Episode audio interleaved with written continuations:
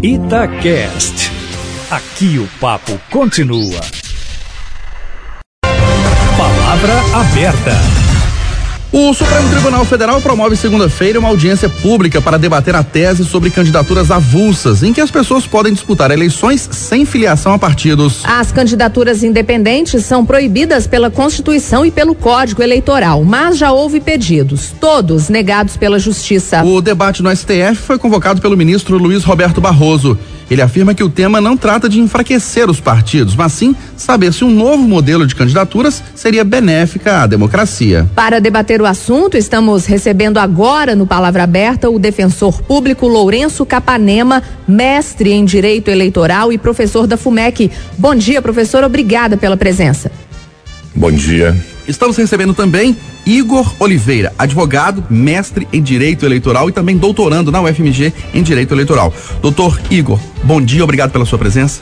Bom dia a todos. Começando com o doutor Lourenço Capanema, por que o senhor defende candidatura avulsa, candidatura independente, sem vinculação com partido político? É, a minha posição a favor da possibilidade de candidatura avulsa é uma posição, eu digo, não a considero que ela seja possível dentro do direito posto atualmente, porque a Constituição ela exige como condição de elegibilidade a filiação partidária na forma da lei.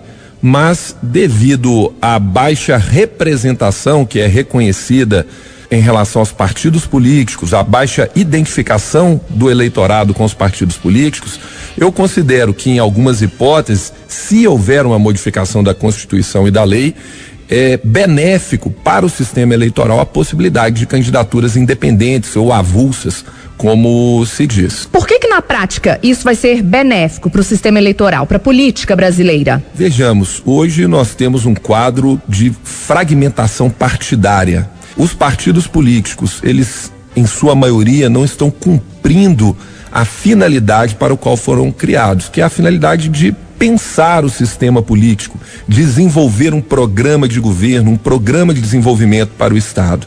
Como os partidos políticos, em sua maioria, reconhecidamente não possuem essa identificação da população, nós permitiríamos que em determinadas situações, conforme temos vários projetos dentro do Congresso Nacional, que o eleitor ele pudesse se candidatar sem uma vinculação partidária. O que poderia né, em tese ser possível, havendo a modificação da lei, por exemplo, no âmbito municipal, como temos uma proposta no Congresso Nacional, ou apenas para determinados cargos majoritários, ou havendo ainda uma alteração do sistema eleitoral dentro da reforma política com a implantação do modelo distrital ou modelo distrital misto, é algo que poderia possibilitar que as pessoas participassem mais da política, envolvessem mais a comunidade, a sociedade, os, os, eleitores, os destinatários daquele, das decisões tomadas naqueles mandatos políticos, dentro do próprio processo eleitoral. Apesar da Constituição não prever essa questão, a possibilidade da candidatura independente, eu acho que é algo que seria benéfico dentro do contexto atual o senhor percebe que muitos candidatos entram para um partido simplesmente pela obrigação de entrar, ou seja, não tem a menor identificação com aquela legenda? Eu acredito que sim. Hoje nós temos alguns exemplos de alguns políticos eleitos que falam da tal da cláusula de independência. Alguns partidos que apenas acolheram, aninharam alguns candidatos.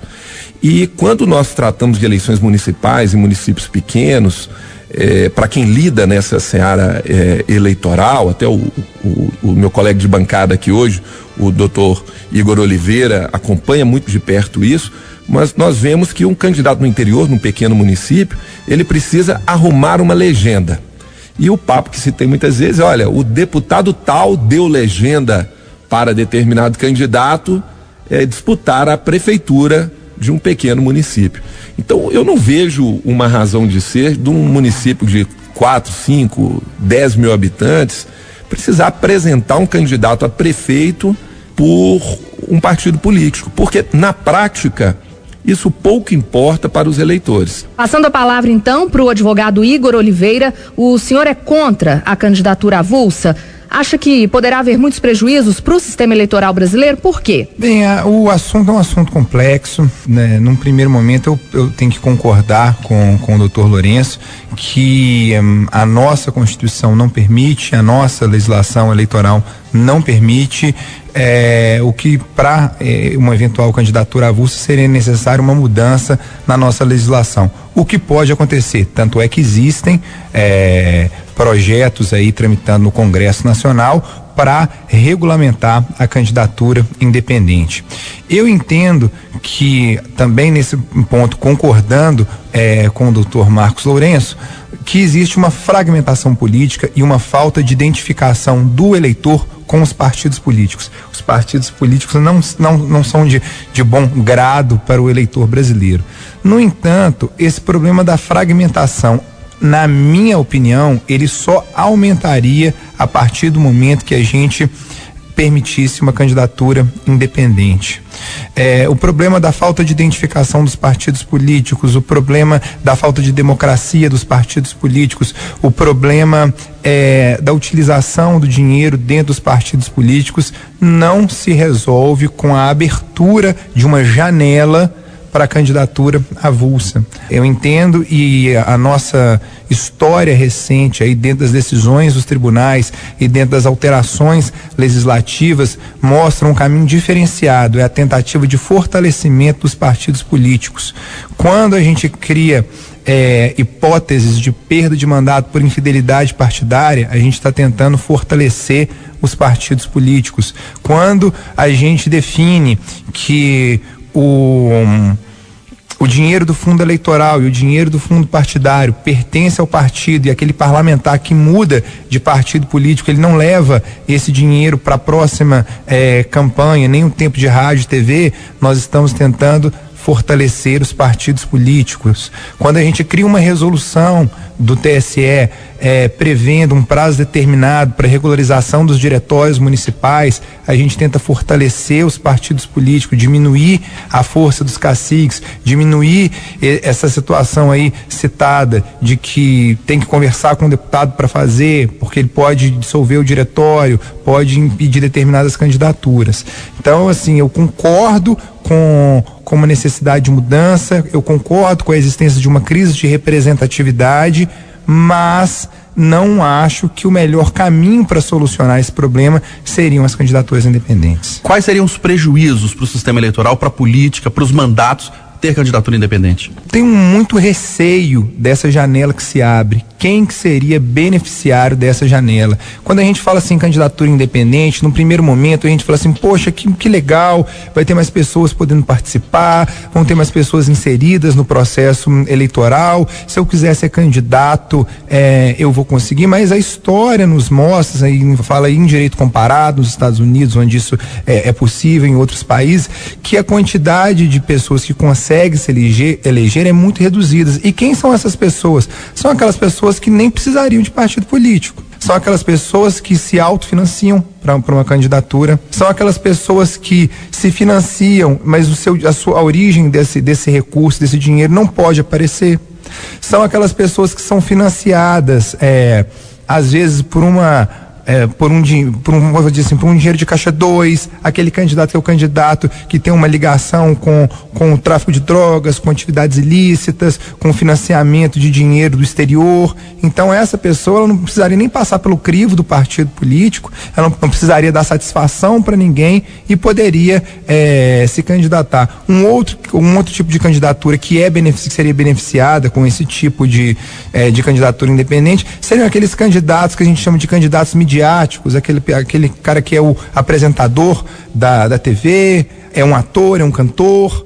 Então essas pessoas é, é que seriam beneficiadas. Então, beneficiadas não é uma janela que abriria uma oportunidade para qualquer um. Voltando a palavra para o doutor Lourenço, o senhor não concorda então com esse posicionamento do doutor Igor, que na verdade poucos privilegiados que vão ser beneficiados com essa candidatura? Eu discordo em algum ponto em relação a quem seriam esses beneficiados, porque estas pessoas que detêm o poder econômico ou alguma influência às vezes escusam um candidato, infelizmente nós temos ligados a organizações criminosas, né, do tráfico de drogas, da, da corrupção e etc. Das milícias. Das milícias eles encontram abrigo em algum partido político, justamente porque nós temos a possibilidade, hoje, infelizmente, do que se convencionou chamar do partido de aluguel. Aí eles, eles e contaminam o partido? Contaminam o partido, ou às vezes eles contam só com aquela, com aquela, podemos dizer, com a estrutura partidária que nós temos hoje, é possível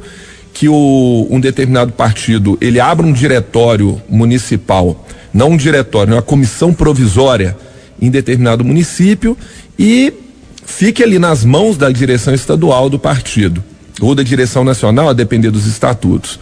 E aquele candidato que se abrigou ali, né, teve que alugar a legenda, ele pode ser destituído a qualquer momento se entra em desacordo com o diretório eh, estadual. Agora, a nossa posição a favor da candidatura independente, eu falo que é, o, é, um, é, uma, é um caminho para um ponto que os defensores, os, as pessoas contrárias ao monopólio da candidatura, eles também querem. Nós queremos um fortalecimento do sistema político e eu acho que todas as pessoas que discutem o assunto seriamente entendem que é, tudo isso passa pelo fortalecimento dos partidos políticos. Os partidos políticos eles devem ser democratizados. Os partidos políticos eles devem ser retirados das mãos das oligarquias partidárias é, porque hoje é uma situação muito interessante, mas quem é, define, por exemplo, quem vai ser candidato a presidente da República são as oligarquias partidárias. Determinados candidatos, se a, eles não têm o controle do partido, sequer eles conseguem sair. É, dando um exemplo de alguém já falecido, para não pessoalizar, o Itamar Franco, quando quis novamente pleitear a presidência da República, ele encontrou óbice na direção do PMDB na época. E ele não conseguiu se candidatar porque é, não poderia. Mas se ele é, pudesse lançar uma candidatura independente. Tem, tem um outro exemplo é. mais recente aí pro, pro nosso ouvinte, que ele vai conseguir, porque nem todo mundo lembra de, da situação do Itamar Franco. Eleição estadual para o governo de Minas Gerais nas últimas eleições, Márcio Lacerda tinha um apoio Exatamente. do diretório, dos diretórios municipais do, do PSB e, e veio uma ordem do Diretório Nacional falando que ele que, que o PSB aqui ia coligar com outro partido e ele não pôde candidatar. A candidatura dele ficou inviabilizada. Exatamente. Doutor Igor, um outro problema que o senhor vê é que, por exemplo, um vereador, um deputado, um senador que eventualmente se eleja de forma independente, sem vinculação com o partido, lá no parlamento, ele vai ser uma voz solitária, porque ele não é de partido político, então ele, ele não vai fazer parte de uma bancada, não vai fazer parte de um grupo que defende essa ou aquela posição, uhum. ele vai ser Exatamente. Um, um, um, uma voz solitária ali no parlamento? Quando a gente fala de candidatura independente, a maioria das pessoas só pensam na no primeiro momento, né? Se candidatar e se eleger e depois se cair lá dentro. Se eu é, fui eleito por um determinado partido político que tem determinadas diretrizes e eu começo a desrespeitar as diretrizes partidárias, eu posso vir até ser expulso do meu partido por conta disso.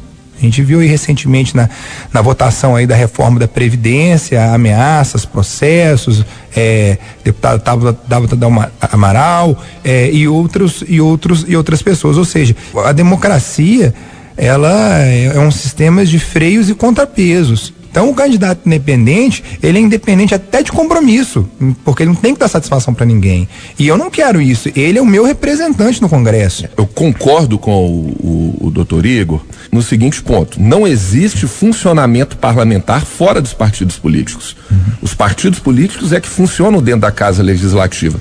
E é isso que permite o mínimo de racionalidade nos trabalhos legislativos. Agora, nada impede que alguém que tenha sido eleito de forma independente, ele se filie a um partido político para ter o funcionamento parlamentar.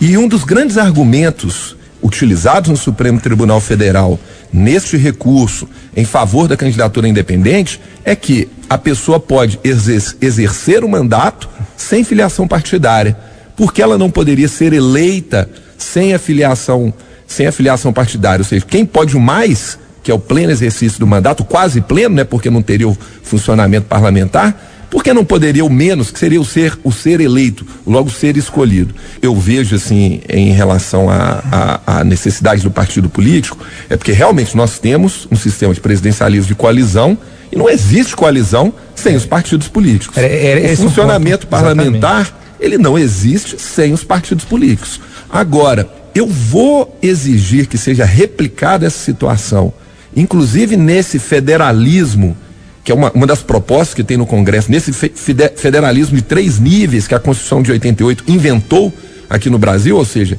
a União, os estados e os municípios. É como eu coloquei, tem proposta que vai falar, vamos implementar candidatura independente só em município. A questão do, do, do funcionamento parlamentar, a gente pode perceber uma coisa ainda, que apesar de ter a fidelidade partidária, apesar de haver até a possibilidade de punição dos parlamentares que são infiéis às diretrizes do partido, não é nem aquele que se desfilia. Isso ocorre até muito pouco. A desfiliação partidária ela só é permitida se comprovada a justa causa. É, ninguém pode é, se desfiliar do partido, ou pode se desfiliar do partido, mas é, no, no, caso de, é, das eleições proporcionais, né? É, vereador de, e deputados. Se eles se desfiliam do partido sem a justa causa, existe, a lei prevê ação de perda de mandato por infidelidade partidária. Ele precisa fazer a comprovação de que, ele saiu daquele partido porque ele foi perseguido ou, ou outras hipóteses. Não é assim, ah, eu cheguei aqui, agora não quero mais, eu vou, vou, é, é, eu vou me desfiliar. Uma das grandes críticas do nosso sistema presidencialista de colisão, do nosso sistema político, é o chamado toma lá da cá. Então agora vamos pensar naquele candidato independente que foi eleito para governador, que foi eleito para prefeito e foi eleito para presidente sem um partido político. Como que essa pessoa vai conseguir governar? Qual é a base de apoio Normalmente a base de apoio é, é os partidos que foi o partido que foi eleito com ele, aqueles que se identificam, né? Não é um perigo, doutor? Ele Lourenço? vira refém do toma lá da cá. Ele vai ter que eu, oferecer cargos, isso, aquilo, aquilo outro para conseguir governar. Eu considero um dos riscos, concordo, considero um dos riscos da candidatura independente, mas eu friso também que essa situação ela já existe com os candidatos que são eleitos. Verdade é, num partido de aluguel, independente do âmbito da, da, da eleição, se presidencial, se estadual, se municipal. Então, a dificuldade para se formar a coalizão, ela vem da fragmentação partidária e não apenas da possibilidade do candidato independente. Nós debatemos no Palavra Aberta de hoje os pontos positivos e negativos de candidaturas independentes ou candidaturas avulsas nas eleições. Recebemos Lourenço Capanema, ele é defensor público, professor de Direito Eleitoral da FUMEC. Doutor Lourenço, obrigado pela presença do senhor, um grande abraço. Muito obrigado pelo convite e peço aos nossos ouvintes que reflitam bastante sobre essa situação, pois é algo que diretamente interessa a todos. Recebemos também o advogado, mestre em direito eleitoral, doutorando em direito eleitoral, Igor Oliveira. Doutor Igor, obrigada pela participação no Palavra Aberta de hoje. Agradeço a oportunidade de falar com, com os nossos ouvintes e gostaria de lembrar que na segunda-feira o Supremo Tribunal Federal estará fazendo uma audiência pública, teria a oportunidade de estar participando e vai estar discutindo com vários setores da sociedade as candidaturas independentes. Grande abraço.